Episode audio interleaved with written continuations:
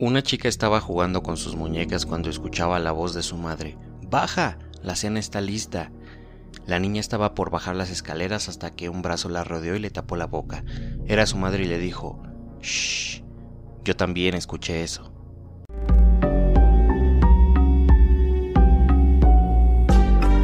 Hola malditos bastardos, esto es para Podcast en Serie, un lugar para asesinar el aburrimiento. Si te asustas o te pones a cuestionar tu insignificante existencia, es tu pedo.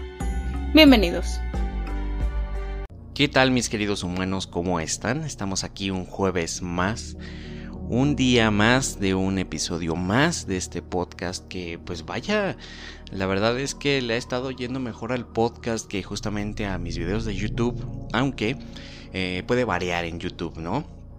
Aunque si bien eh, hay más reproducciones aquí porque pues están en diferentes plataformas y demás, en YouTube pues hay algunos videos que se defienden, ¿no? Hay algunos videos que ahí la llevan. Eh, justamente el día de ayer subí una, una video recomendación que a menudo va a estar sucediendo eso. Eh, a mi canal de YouTube, que pues desde la película esta de eh, Goedam, cortos de terror. Bueno, no es una película, es más una, es más una serie de, pues, ahora sí que, pues de Netflix, como bien saben. Eh, así que pues ya está disponible allá Goedam Cortos de Terror para que vayan, chequen el video. Y pues obviamente si les gusta esto, que si estás escuchando esto yo sé que les gusta el terror. Así que bueno, sin más que decir, nada más pásense por mi canal.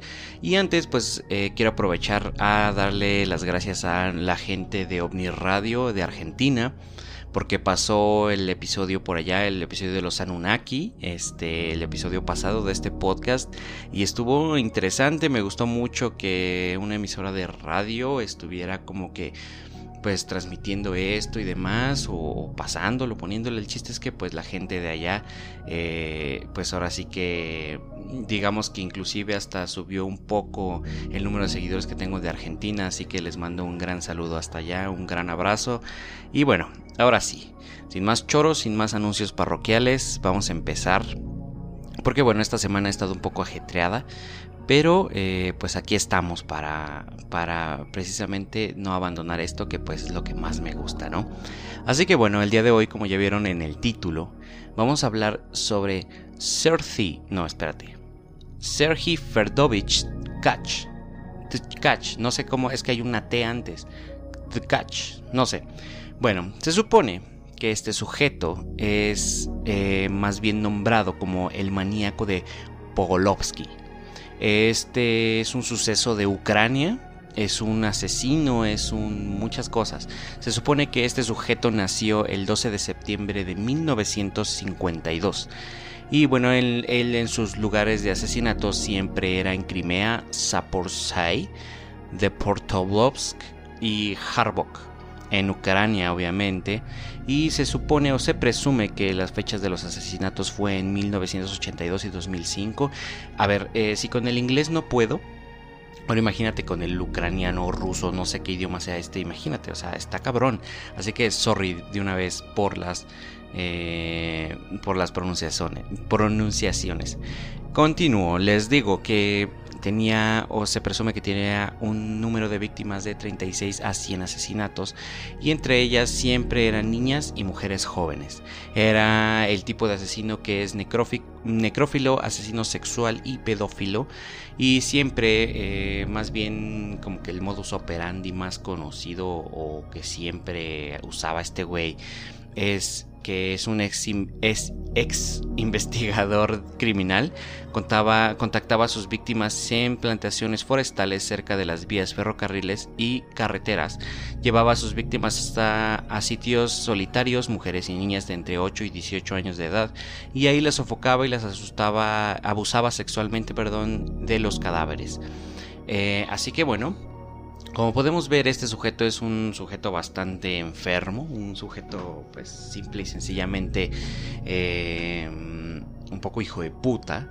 Así que bueno, como les decía, vámonos con la historia de este señor, ¿no? Una, historia que a muchos seguramente va, va a hacer que se enojen, así que bueno.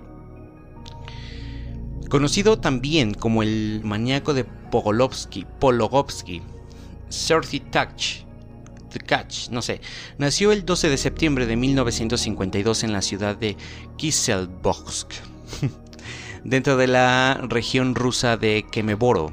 Siendo joven, eh, se inscribió a las filas del ejército soviético consiguiendo exitosamente acabar una especialidad de inspector tecnológico. Con una especialidad, trabajó allí. Eh, pero después fue enviado a la policía sabiendo que obviamente había sido recomendado por los militares para ser admitido en la escuela de Novosibirsk. Son nombres raros. Novosibirsk este, sirviendo a la policía dentro del departamento de Kemeboro, en Siberia. Tkach enfrentó, no vamos a decir así, Tkach, aunque tal vez así no se pronuncia, pero se escucha chido y ya le agarré el pedo así. Tkach enfrentó una situación debido a que, este, ¿cómo se llama? Que debió admitir que un fraude y redactar un informe sobre el asunto. Y a Ucrania, este, pues ahora sí que fue para derramar sangre. Sterling Tkach, policía. Sterling con uniforme policial inicialmente había estado en el ejército consiguiendo finalizar la especialidad de inspector tecnológico y posteriormente los militares recomendaron su ingreso a la policía. Poco después de lo del fraude, salió de las filas policíacas y se trasladó a Ucrania en 1982.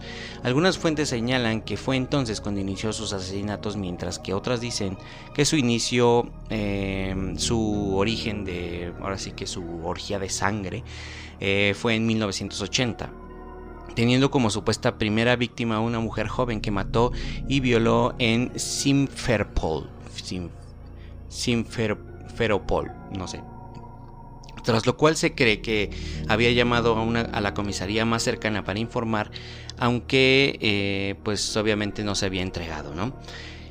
Había de ser en Ucrania donde Tkach desarrollaría el resto de su vida. Allí se sabe que en sus inicios trabajó en las minas de carbón en granjas y plantas industriales, así como también fue allí donde se casó tres veces y tuvo cuatro hijos.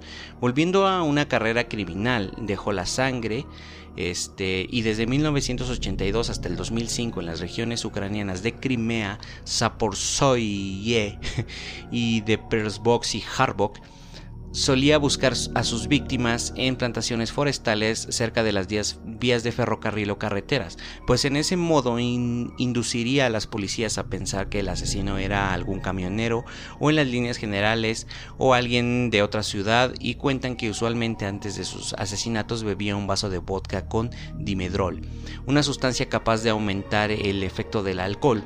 Luego se seleccionaba la víctima que era siempre del sexo femenino y era de, edad de 8 a 18 años y generalmente menor de 18 porque pues le gustaban bien jovencitas al muchacho.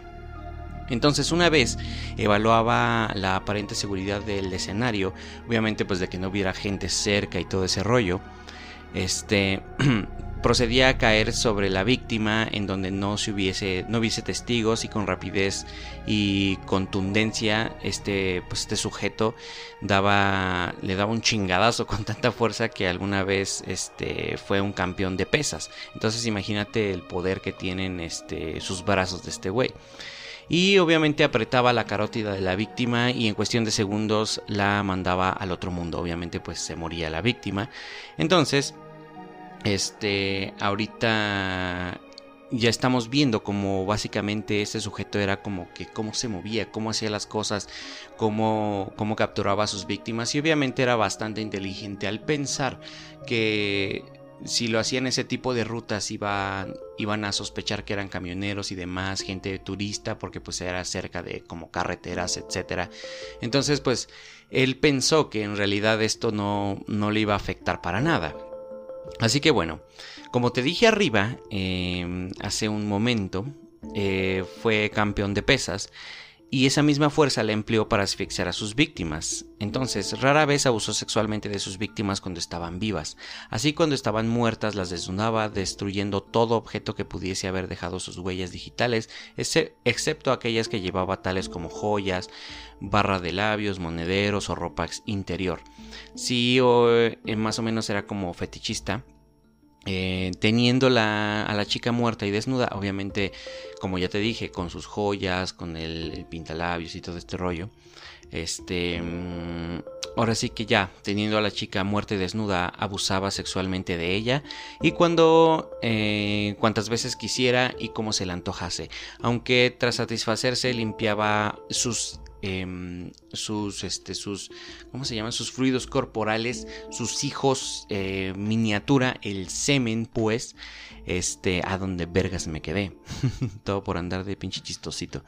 A ver, entonces, bueno, teniendo a la chica muerta, limpiaba el semen y además retiraba las colillas de cigarro, restos de comida y otros elementos que pudiese haber servido para eh, como que atraparlo. Así que bueno, si te das cuenta, si él limpiaba todo lo que era restos de comida, colillas de cigarro, obviamente es porque la policía sabe que hacía esas cosas. Pero imagínate qué tan enfermo estaba este tipo, que es como casual cuando estás con tu novia, cuando estás con tu novio en el hotel o en la casa de quien quieras o donde quieras, donde se te antoje terminan de hacer el, sin distancia y entonces eh, pues, ¿qué dices? Prendes un, cigarro, comes algo, no lo sé, para recuperar las energías, ¿no? Este, reponer fluidos. Entonces, este sujeto se ponía a, limpiar todo ese rollo, todavía, o sea, tenía la morra muerta a un lado. Ya se la había chingado. Ya la había violado, ¿sabes? Entonces, Luego se servía de comer, se prendía un cigarro, tomaba vinito, no sé, agua, no, no sé. Eh, sinceramente, ese es, qué, paciencia, qué, qué hijo de puta, ¿no? Pero bueno, Estando todo concluido, tomaba las vías del tren y se alejaba, quedando fuera del alcance de, pues, de los abuesos, policías que pudiesen llegar a la escena del crimen. Si es que llegaban y obviamente si es que llegaban a reportar en el momento que encontraron un cadáver. Pero bueno, eh, todo esto lo hacía pues resistiendo el frío y este pues de manera astuta. Pero bueno, cuando este sujeto fue examinado, le voy a decir el sujeto, todos sabemos que habló de Tkach, fue examinado después de su captura, el examen psiquiátrico declaraba por escrito, Tkach no necesita que se le apliquen medidas médicas forzosas. Se caracteriza por rasgos mentales y personales tan fuertemente pronunciados como el egocentrismo, la frialdad emocional, el resentimiento, la vulnerabilidad, la venganza y la imposibilidad de establecer relaciones cálidas y a largo plazo. También cuenta como una elevada vulnerancia de irritabilidad y agresividad. Pero además de todo eso, Tekach era, o bueno, este sujeto era muy astuto.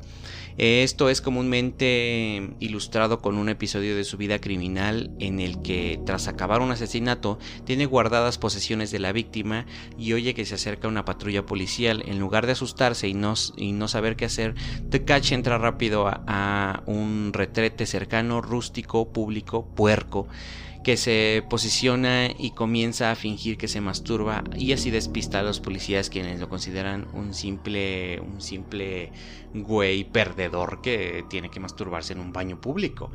Em, porque pues bueno, si llegas tú a ese punto de la vida donde sea que te agarre y, y empiezas a arrancarte la salchicha, pues obviamente es porque ya de plano tu vida está un poquito, tu vida sexual está un poquito frustrada. Al menos eso quiero pensar. Entonces este sujeto era bastante astuto porque obviamente la policía ni siquiera se molestaba en abrir la puerta porque era así como que, güey, este güey se la está jalando en el baño. Pues es un pendejo, este güey no puede, no puede ser así. Y obviamente estaba en un error, pero pues dime tú, ¿qué clase de policía entraría a verificar que no fuera el asesino?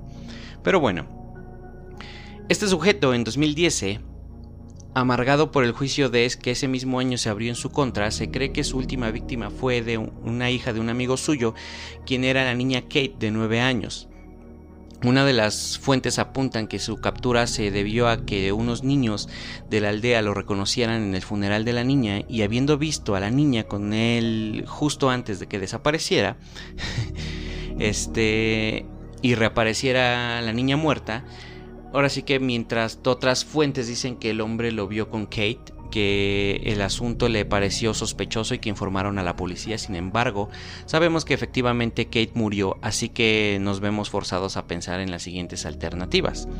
Uno, solo la primera versión es verdadera y pues dos, solo la segunda versión es verdadera y en cuyo caso o bien fue muy rápido matarla antes de que la policía lo atrapase, o bien la policía fue muy lenta en detenerlo y tuvo tiempo para, pues ahora sí que para matarla. Y puede, una tercera puede, dice que eh, ambas versiones son verdaderas y entonces la policía habría sido muy lenta al punto de que este sujeto habría tenido el tiempo para ir al funeral para despistar pues que era la hija de su amigo y todo ese pedo y el informe de los niños habría ratificado el informe anterior del hombre. Está un poco enredado, eh, pero sí se entiende. Solo mantente... Y aparte, inclusive es una teoría que tú puedes sacar sola. O sea, la atraparon, la policía no hizo todo este pedo, o este güey se vio más astuto, o poco de ambos. Entonces, en cualquiera de los casos, lo cierto es que la policía apareció, interrogó a este sujeto y lo detuvo. No fue difícil porque cuentan que se entregó él mismo, pero los vecinos sí estaban sorprendidos porque les había dado una imagen muy fuerte, pero por un largo tiempo. Tal y como se refiere Victoria Scachucho, ex vecina de, obviamente así no se pronuncia, eh, ex vecina de este güey nos y cito, nos dijo que, que él era oficial militar y que estaba en Afganistán. Incluso nos mostró sus heridas. Otros vecinos decían que era un hombre muy inteligente, muy tranquilo y nadie podría haber pensado que aquel hombre eh, que la policía estaba era el que estaba buscando a la policía. Obviamente no se atrabó en ese momento como yo y no lo escribió así de pendejo como yo. Este, pero bueno, tiempo después de su captura se le abrió un juicio en diciembre de 2007 al igual, y al igual que muchos psicópatas, este monstruo jamás mostró eh, pesar, o sea, arrepentimiento. Pese a admitir que es una bestia que merece la pena de muerte, se, se declaró eh, este, que la policía de Víctor eh, no sé, cuenta que son ya 20 y 25 años de que toda la vida recuerda como, como eran de altas y las niñas que las, a las que casaba. Eh, creo que incluso está orgulloso de ello, por lo que está como que esta persona se cierran, pero lo que está disfrutando cada parte de la historia frente a una cámara. Eh, aparentemente creo que lo estaban grabando o no sé si eso lo hagan todos, eso no lo entendí muy bien, pero en lo que entendí es que estaban grabándolo mientras lo interrogaban o el juicio, no lo sé. Em, entonces, según este güey, The Catch, él mataba para burlarse de la incompetencia de sus antiguos colegas policíacos, pero eso no era todo. Tal como expresó estas palabras el juez Shirley The Catch, nadie, ah, bueno, cito, nadie ha sido capaz de determinar los motivos de sus acciones. La primera vez dijo que quería vengarse de las mujeres como esposas que le habían maltratado. La explicación luego se convirtió en simple para ser sexual y el hecho es que simplemente no sabemos qué lo llevó a cometer esos crímenes. En cuanto a la admisión de los asesinatos, este güey se declaró culpable de matar a unas 100 chicas, cosa que la policía antes no le había creído hasta que dio detalles de los crímenes y dibujó minuciosos mapas en las ubicaciones de los cadáveres. Él quería la pena de muerte, pero eso habría sido una... como que habría sido como hasta el año 2000 y eh, no todos los asesinatos fueron, más bien se probaron y la, condena final fue capaz fue una cadena perpetua por 29 asesinatos confirmados y 11 tentativas de homicidio. Al escuchar la condena no gritó como antes lo hiciese, guardó la calma y habiendo aceptado incluso que merecía esos cinco crímenes que efectuó como un animal, aunque en realidad no le pesaban. Así que bueno, antes de que Catch confesara, unas 10 personas fueron acusadas por crímenes que salvó. Em, contados casos eran de Catch. Ejemplo de los inocentes acusados son: en 1997 se condenó a 10 años a Igor Rizgov. En el 2002, mientras eh, cursaba el octavo curso de secundaria en la religión de Zaporzhei, el joven Jacob Provich Popovich fue sacado a la fuerza del aula por un supuesto asesinato de su prima recibiendo 15 años de cárcel. En la región de Zaporizhia, Vitaly Karo fue condenado a 15 años. Vladimir, no voy a decir su apellido, ni siquiera lo voy a intentar, cuya hija Olga de 9 años fue asesinada por el monstruo, fue injustamente enviado a la cárcel em, de tampoco lo voy a intentar, donde el año 2000 se ahorcó. Ahora bien, no todas esas personas eran realmente inocentes. Maxim Dimitrenko, Cairo y, y, Popovsky eran los verdaderos autores de los asesinatos que Edgach había asumido como suyos. De ahí las fuentes suelen hablar de siete inocentes que eran detenidos por los crímenes posteriormente a confesarlos por este güey, Edgach. Así que bueno, eh, aún sigo, sigo enredándome un poco durante estas cosas. Pero bueno, mis queridos humanos, esa es la historia de este sujeto. La verdad es que yo sé que este episodio duró un poco menos, pero la verdad es que también el día de hoy tengo un poco de prisa. No, no es que, que vaya, que ya vaya súper tarde o cosas así. Pero efectivamente hoy quiero, el día de hoy quiero editar y subir esto, dejarlo programado para que ustedes puedan escuchar este episodio. En efecto, lo estoy grabando justamente el mismo jueves 22 de octubre.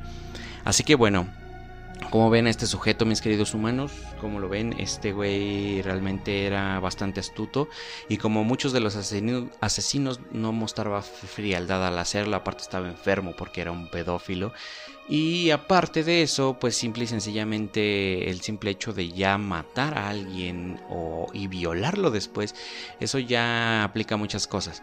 Pero bueno, de ahí la importancia que imagino yo que todos los ejércitos, o al menos aquí en México, hacen una especie de evaluación, imagino que en todos lados, psicológica para ver si no estás un poco mal de la cabeza y terminarías siendo una especie de depredador para la sociedad.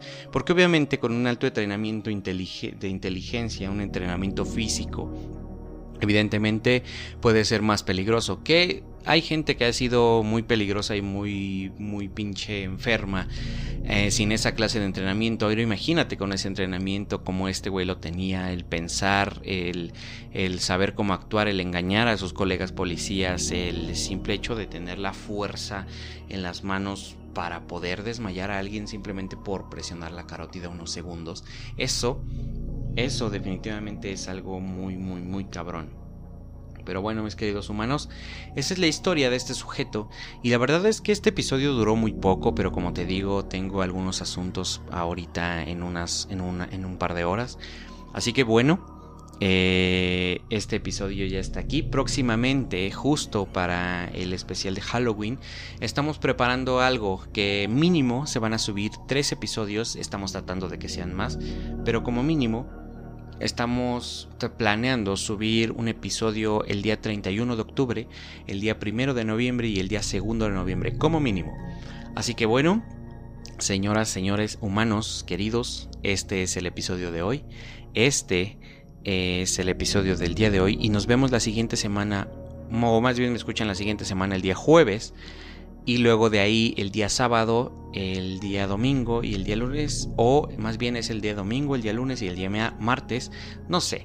Pero el punto es que mínimo nos vemos tres veces eh, el siguiente fin de semana. O bueno, cuatro contando el jueves. Así que bueno, mis queridos humanos, eso es todo por el día de hoy. Y bueno, nos vemos en un episodio más. O más bien me escuchan. Adiós.